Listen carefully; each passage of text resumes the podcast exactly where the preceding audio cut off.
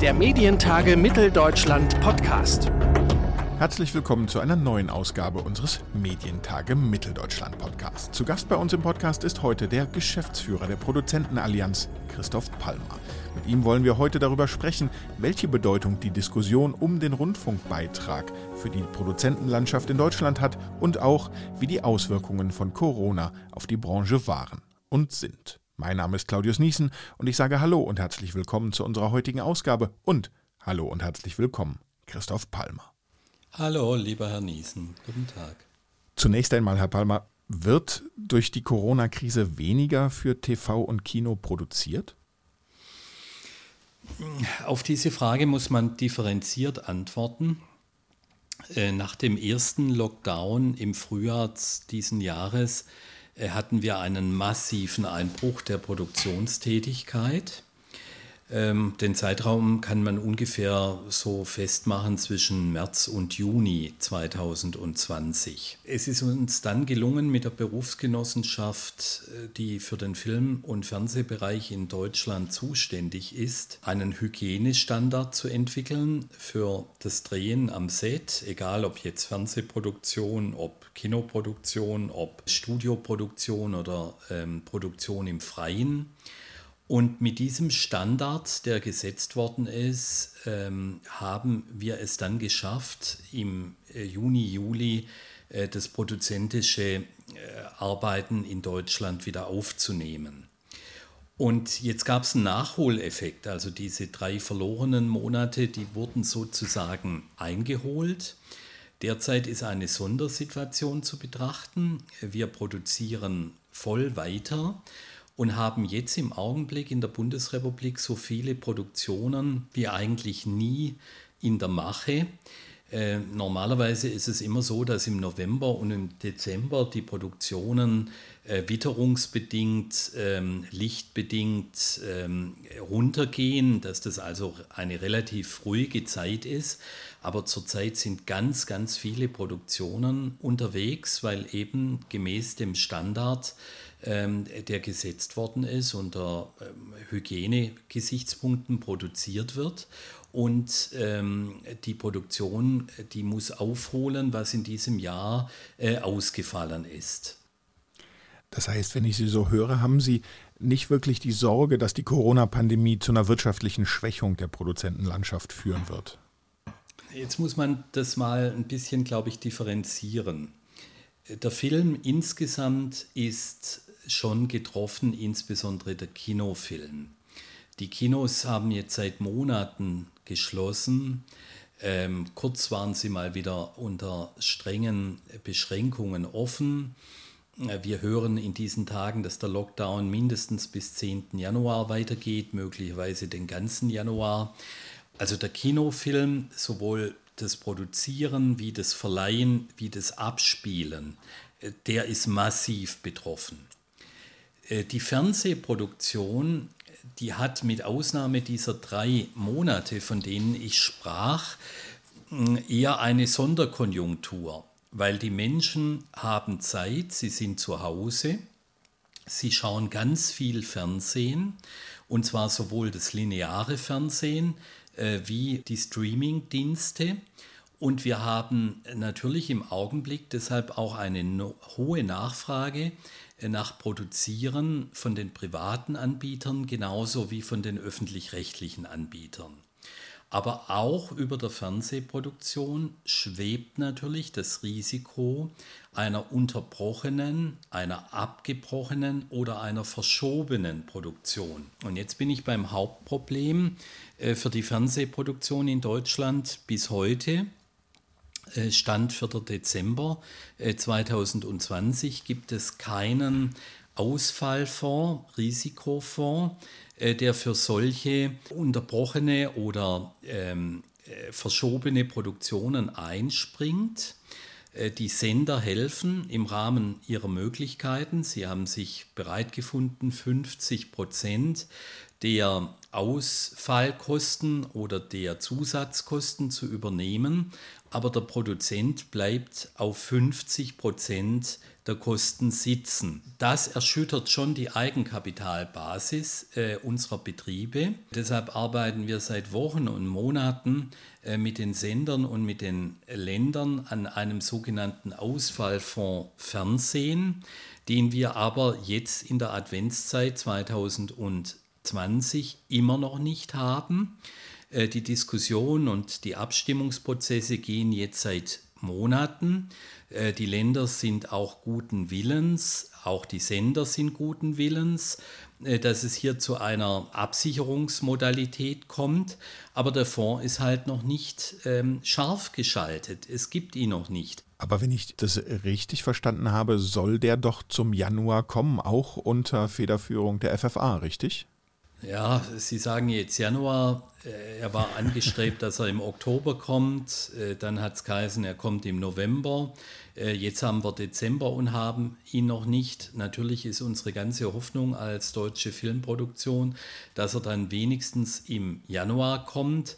Aber ich kann halt noch kein äh, grünes äh, Licht geben. Die Abstimmungsmodalitäten zwischen sehr vielen deutschen Ländern, die sich beteiligen, zwischen den Sendegruppen, äh, zwischen der FFA, die, da haben Sie recht, die Abwicklung äh, in im Wege der Auftragsverwaltung für die Länder und die Sender wahrnehmen würde, äh, dieses Prozedere gestaltet sich sehr kompliziert und langwierig und es gibt noch nicht mal die Richtlinie, die für die mhm. Antragstellung für diesen Fonds ähm, erforderlich ist. Nun haben Sie ja gesagt, äh, in anderen Bereichen, nicht nur in den Medien, ist man da sehr viel schneller, sehr viel weiter gewesen. Was ist denn das, das Hauptproblem? Gibt es einen inhaltlichen Streitfall? Geht es äh, um Summen? Geht es um äh, prozentuale Unterstützung? Oder ist es einfach ein, ein schwieriger rechtlicher Prozess?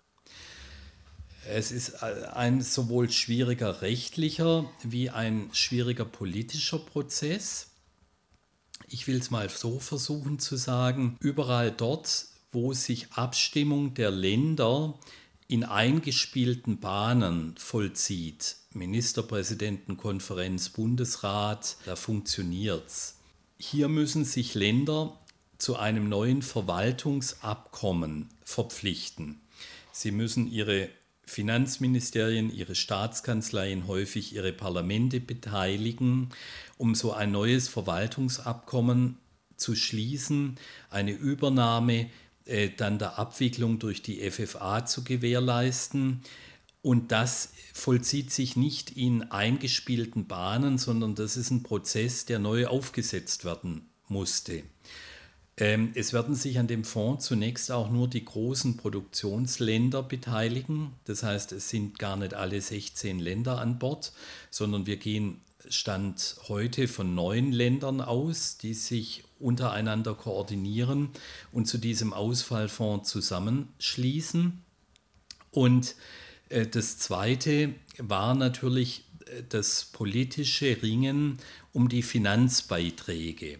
Auch dieses Ringen hat äh, Wochen gebraucht, bis wir dann äh, vor ungefähr sechs Wochen einen Konsens gefunden haben. Die Verteilung der Lasten für den Fonds wird so sein, äh, dass die Länder 57,5 Prozent des Risikos übernehmen, die Sender sowohl öffentlich-rechtlich wie privat 32,5 Prozent und die Produzenten 10 Prozent. Sie haben es ja eben schon äh, skizziert, den Unterschied zwischen den Kinoproduktionen und den Fernsehproduktionen. Etwa 80 Prozent, das kann man ja so salopp mal sagen, des Produktionsvolumens der deutschen Filmwirtschaft entfallen ja auf TV-Produktionen. Wie hoch ist dabei der Anteil des öffentlich-rechtlichen Rundfunks? Ja, äh, es variiert natürlich jedes Jahr ein wenig.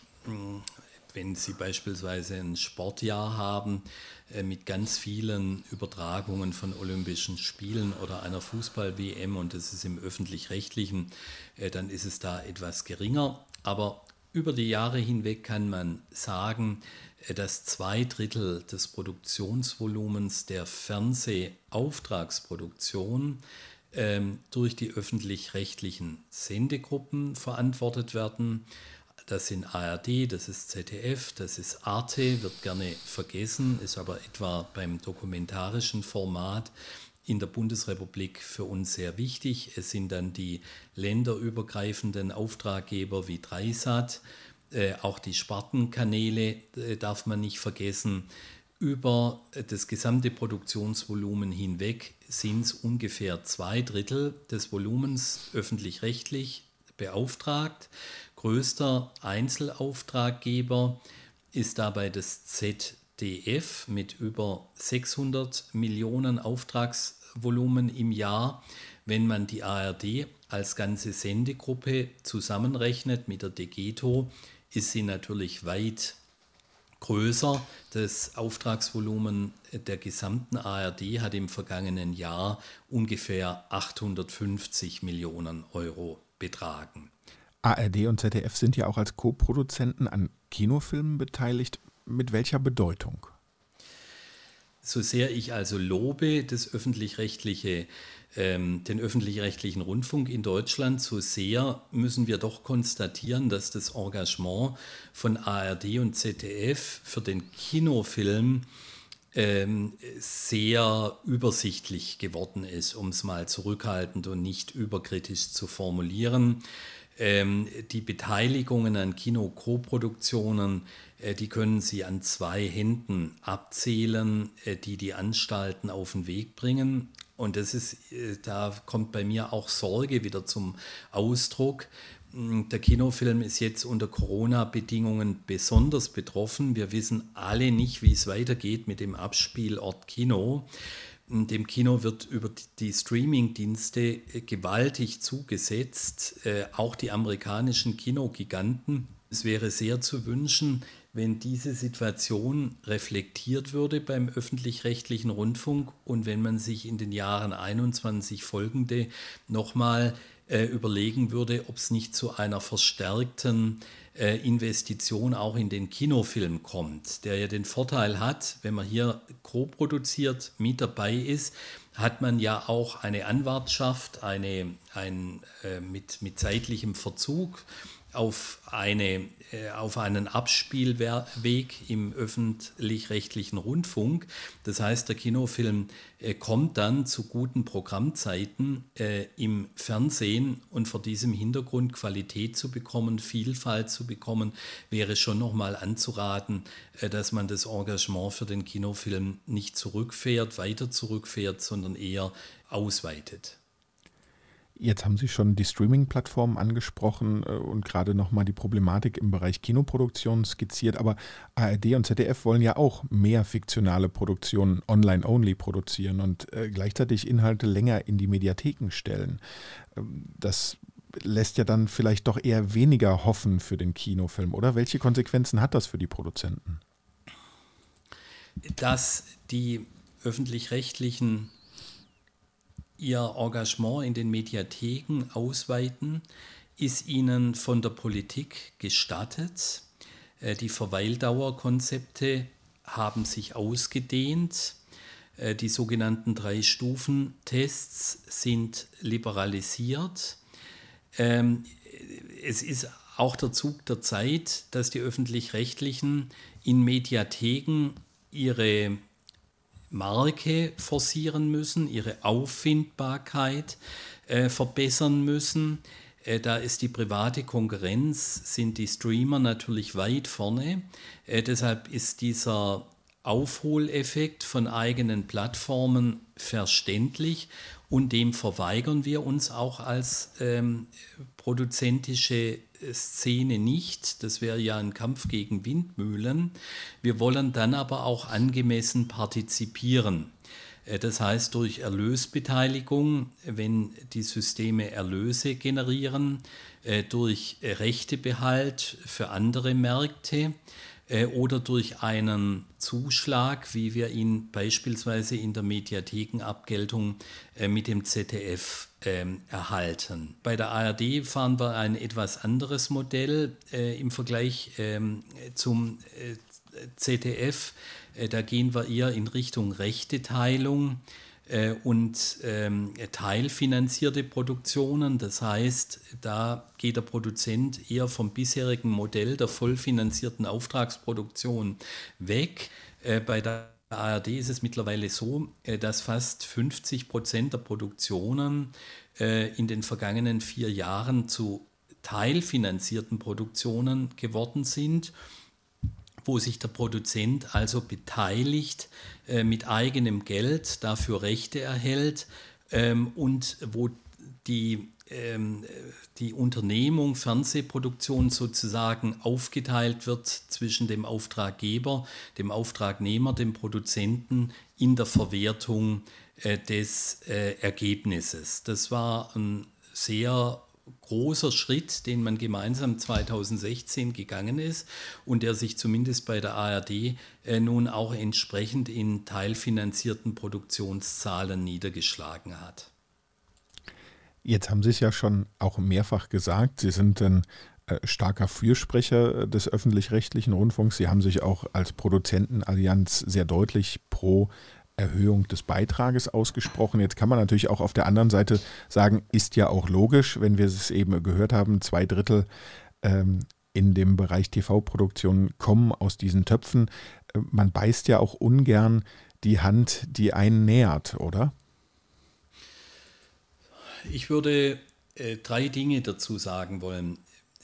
Erster Punkt, unabhängig von der Auftraggebersituation sind wir aus ganzer Überzeugung Anhänger des öffentlich-rechtlichen Systems, aber in seiner dualen Ausprägung. Das Zweite ist, es hängen ja jetzt nicht nur die Unternehmen, äh, die Produzenten an, am Rundfunkbeitrag, sondern es hängen die Medienstandorte in der Bundesrepublik Deutschland ähm, an diesem System. Wir haben ein wunderbares föderales System mit ganz unterschiedlichen Medienschwerpunkten und Filmschwerpunkten in der Republik. Wenn Sie das mit äh, den Vereinigten Staaten, Frankreich oder Italien vergleichen, um nur ein paar Beispiele zu sagen, da spielt die Medienlandschaft entweder nur in Hollywood oder nur in Paris oder nur in Rom. Äh, bei uns in der Bundesrepublik haben wir ganz viele konkurrierende Standorte, wo medial und filmisch etwas los ist, mit Schwerpunktsetzungen.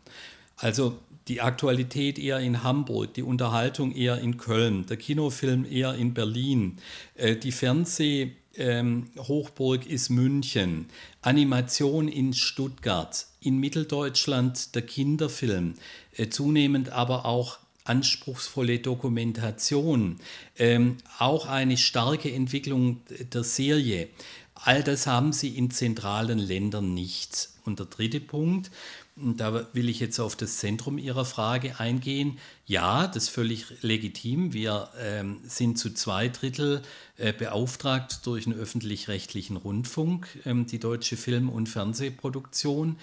Äh, und wenn es jetzt zu dieser Beitragserhöhung nicht käme zum 01.01.2021, dann muss man realistisch sehen, äh, dass die Sender zuerst dort kürzen, wo sie kurzfristig kürzen können. Äh, sie können nicht kürzen bei ihrem festen Personal, solange sie nicht kündigen. Sie können die Standorte nicht schließen. Sie können die Technik nicht beenden. Sie können die Pensionen nicht reduzieren. Kurzfristig disponibel sind im Wesentlichen zwei große Ausgabenpositionen der öffentlich-rechtlichen. Das eine sind die Aufwendungen für Sportrechte. Äh, das sind in aller Regel nicht äh, mehr jährige Verträge, sondern das wird fürs Event geschlossen. Ich rede jetzt nicht von der Bundesliga oder so, sondern von, vom, vom Einzelevent. Und das zweite ist eben das Programmvolumen, das ein Sender beauftragt. Und das ist relativ kurzfristig einzukürzen. Und deshalb, ja, Sie haben völlig recht, wir kämpfen auch aus Eigeninteresse äh, für die Beitragserhöhung, aber bitte in der vorher von mir genannten Wertigkeit. Herr Dr. Palmer, Sie haben jetzt schon skizziert, äh, ein Stück weit auch eben die Vorteile auch aus Ihrer Sicht des dualen Systems. Äh, Sie haben gleichzeitig aber auch nochmal gesagt, wie sehr, wie stark äh, die Streaming-Angebote die Branche ja, verändern, sowohl die Ansprüche an, an eine Bildsprache, die Ansprüche an Inhalt, die Ansprüche an Verfügbarkeit, aber auch die Ansprüche an eine Einfachheit im Sinne der Nutzung. Inwiefern droht uns denn in Deutschland da mittelfristig abgehängt zu werden, wenn wir uns in Deutschland mit der deutschen Produzenten und mit der deutschen Film- und Fernsehlandschaft befassen und aber nicht so sehr im Blick haben, äh, was da an Konkurrenz, eigentlich an internationaler Konkurrenz vor der Tür steht oder im Prinzip auch schon hier vorhanden ist. Ja, Vorbemerkung zu diesem Thema. Also ich finde, ähm, wir dürfen es nicht so ganz pejorativ oder, oder, oder abwertend in Richtung dieser Plattformen äh, führen. Ähm, die Amerikaner sind vorne, das ist einfach richtig, aber sie machen natürlich auch schon beträchtliche Qualität. Ich habe die letzten Tage in The Crown immer wieder bei Netflix reingeschaut. Ähm, das ist schon eine verdammt gut gemachte, äh, langlaufende Serie, äh, die dich in der Verwebung der Schauplätze, Personen, Handlungsstränge äh, mitnimmt. Und so geht es ja mit vielen äh, Serien. Also Unbedingt. Eine, also genau, äh, eine, war, tolle, ja.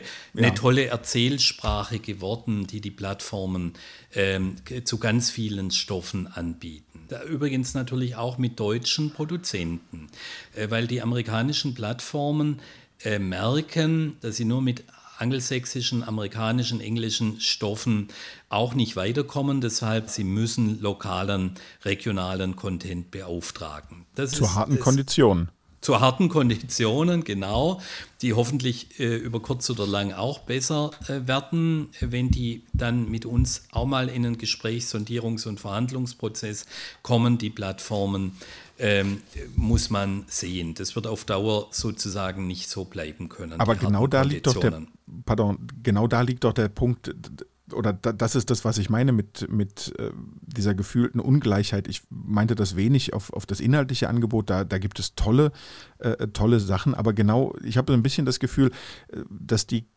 gar nicht wollen oder es für gar nicht für nötig erachten, da ins Gespräch zu kommen. Jein, äh, also wir haben jetzt schon am Rande der Berlinale gute Gespräche gehabt mit Amazon, mit, mit Netflix. Die sind etwa, um auf den Ausfallfonds zurückzukommen, auch bereit, äh, da mitzumachen und einzuzahlen. Äh, also da zeichnet sich schon auch ein Bewusstseinswandel ab, weil sie natürlich sehen, sie brauchen auch Qualität und für Qualität müssen sie Geld zahlen. Ich wollte aber nochmal auf Ihre Frage das war ja alles nur eine Vorbemerkung, äh, in den, im Kern äh, eingehen. Und diese Frage ist, sind wir in Europa zu defensiv mm, und äh, sind wir noch in alten Welten unterwegs? Und da wollte ich Ihnen zu diesen beiden Frageteilen unbedingt recht geben, mit zwei Beispielen. Als vor ungefähr sieben Jahren ARD und ZDF versucht haben, übrigens mit Offenheit auch gegenüber Privaten und Produzenten zu einer gemeinsamen Plattform zu kommen, also eine einheitliche Mediathek zu schaffen. Wir waren da mit dabei als Produzentenallianz, hat es das deutsche Kartellamt verhindert, weil man gesagt hat, äh, da entsteht eine zu große Mar äh, Marktmacht ähm, über die äh, Werbung, die man äh, da beinhaltet, auch wenn die Privaten draußen sind, die öffentlich-rechtlichen dürfen das nicht gemeinsam machen mit den Produzenten. Das Projekt ist dann 2012, 2013 gescheitert.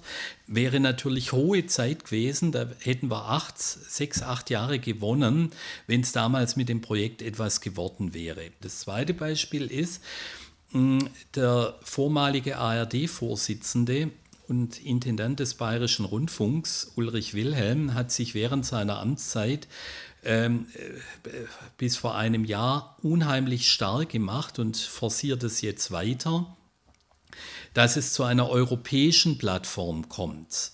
Und wenn man einfach mal sieht, äh, dass das ja ein Ringen mit sehr viel Geld und sehr viel Verantwortung in einem weltweiten Markt ist, ist das ganz große Problem, dass die Chinesen und die Amerikaner dem standhalten und präsent sind, aber die Europäer sich nicht etwa zu einer gemeinsamen Plattform bisher verständigt haben. Und wie will man denn Amazon und Disney und Netflix, die weltweite Giganten sind, die entsprechende Milliardenvolumina auf die Waage legen? Äh, wie will man denn denen auf Augenhöhe begegnen? Deshalb fand ich diese Idee der europäischen Plattform, wie sie insbesondere von Uli Wilhelm forciert worden ist, äh, sehr, sehr äh, reizvoll. Jetzt muss man allerdings auch die Begrenztheit von Medienmanagern sehen.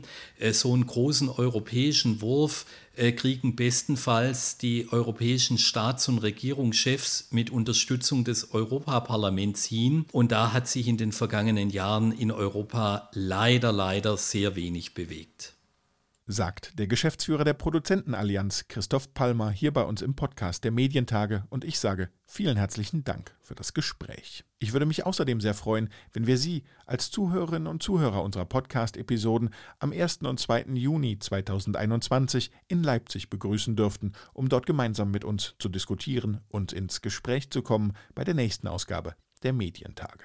Informationen rund um die MTM 21 und unsere Early Bird Tickets gibt es auf unserer Webseite medientage-mitteldeutschland.de.